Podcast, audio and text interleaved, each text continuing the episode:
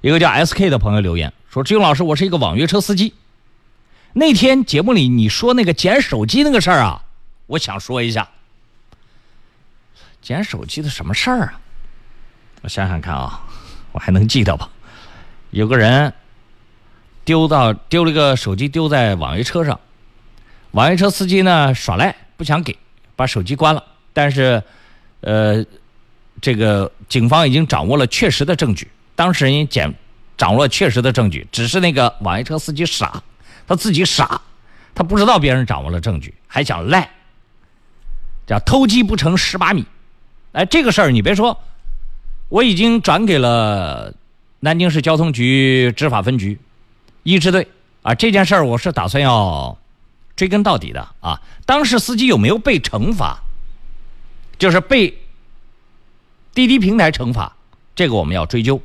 同时，这件事情我们要罚滴滴平台，要罚滴滴平台，因为那辆车恰巧它是一辆非法营运的车，所以这整个这个证据线把它固定在一起了啊！我想把它这个牵扯出来东西更大一点啊。当当时司机呢，他所面临的惩罚并不至于让公安部门把他什么抓起来，不至于到这种程度。他顶多呢是被平台竞价，但究竟有没有竞价，我现在还没有去核实。大概下周，呃，这个二支队查出来之后，到时候我可以告诉大家啊，这个事儿不不是要急着做的，因为我就想拖一段时间，然后才能看出这个平台是不是属于真正的这种这个不良企业啊。一件一件事情可以佐证一个企业的社会责任感。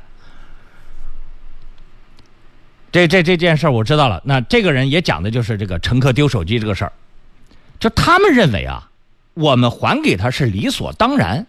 哎，我在这打断一下啊，我那天节目里面不是说了吗？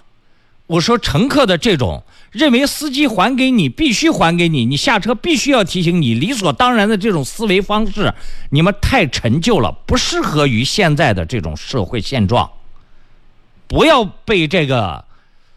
虚假信息误导啊！这是这话我是说给乘客听的。司机还给你，他有他的归还成本的话，这个归还成本你是要支付的。当然，作为法律规定的，司机贪占他人的财产，不当得利，这也是有法律规定的，有处罚，严重的可以判刑，这严重可以判刑，双方都有责任和义务啊！我那天是这么讲的，就是关键，我我当时讲有些乘客。以为司机或者服务机构对他理所当然，怎么怎么样？这是受到了十二十年前那种那种所谓顾客是虚假上帝的那种错错误言论误导的。那那个时候，他有些单位他给出本单位员工的一个一个服务理念，那是他单方面提出的，不具备法律效力的。而我们公共社会讲讲。讲究的是法律底线限制要求，一切以法律为准绳，你不能去道德绑架别人。何为道德绑架？你们的道德标准不一样，你用你的道德标准去要求别人的道德标准，这就叫道德绑架。但是社会公序良俗和社会有法律规定的东西，你就不能去站在自己的角度去要求别人了。那这个归还手机就是这个道理。你下车，手机掉在别人车上了。这个是你的过失，目前还不能说这是司机的过失，因为法律没有说这是司机的过失。因此，给你归还手机，并不是说他应该花他自费花成本给你送手机，这个成本你要承担，啊，但是他还给你是理所当当然的啊，这是法律规定啊。我把这个地方，这个通过几个逻辑关系给大家分析，就怕有一些理解能力差的人又误解啊。好，我继续往后读。后面他遇到好玩的事儿了啊！说昨天我在路口镇捡到手机了，晚上到家打电话，他让我送过去，说不然报警。我说两百，我家住桥北，问你要两百不多，他不同意，说报警，说要打智勇在线啊！这个乘客要打智勇在线，说他的节目前天才曝光你们一个司机，说要拿智勇在线吓我。哎呀，我去！你没给他讲，智勇在线讲的不是你那个意思。那期节目我也听了，你误解了。你应该这么给他说啊。我说随便你，我现在把手机放到陆河的一个派出所，自己从你自己从陆河过来拿吧，啊，从路口开到你自己到陆河派出所来拿吧。乘客的失误凭什么由我们司机来买单？自己想办法来拿。这种做法呢，呃，惩治一些不讲理的乘客，我觉得还是蛮解气的啊。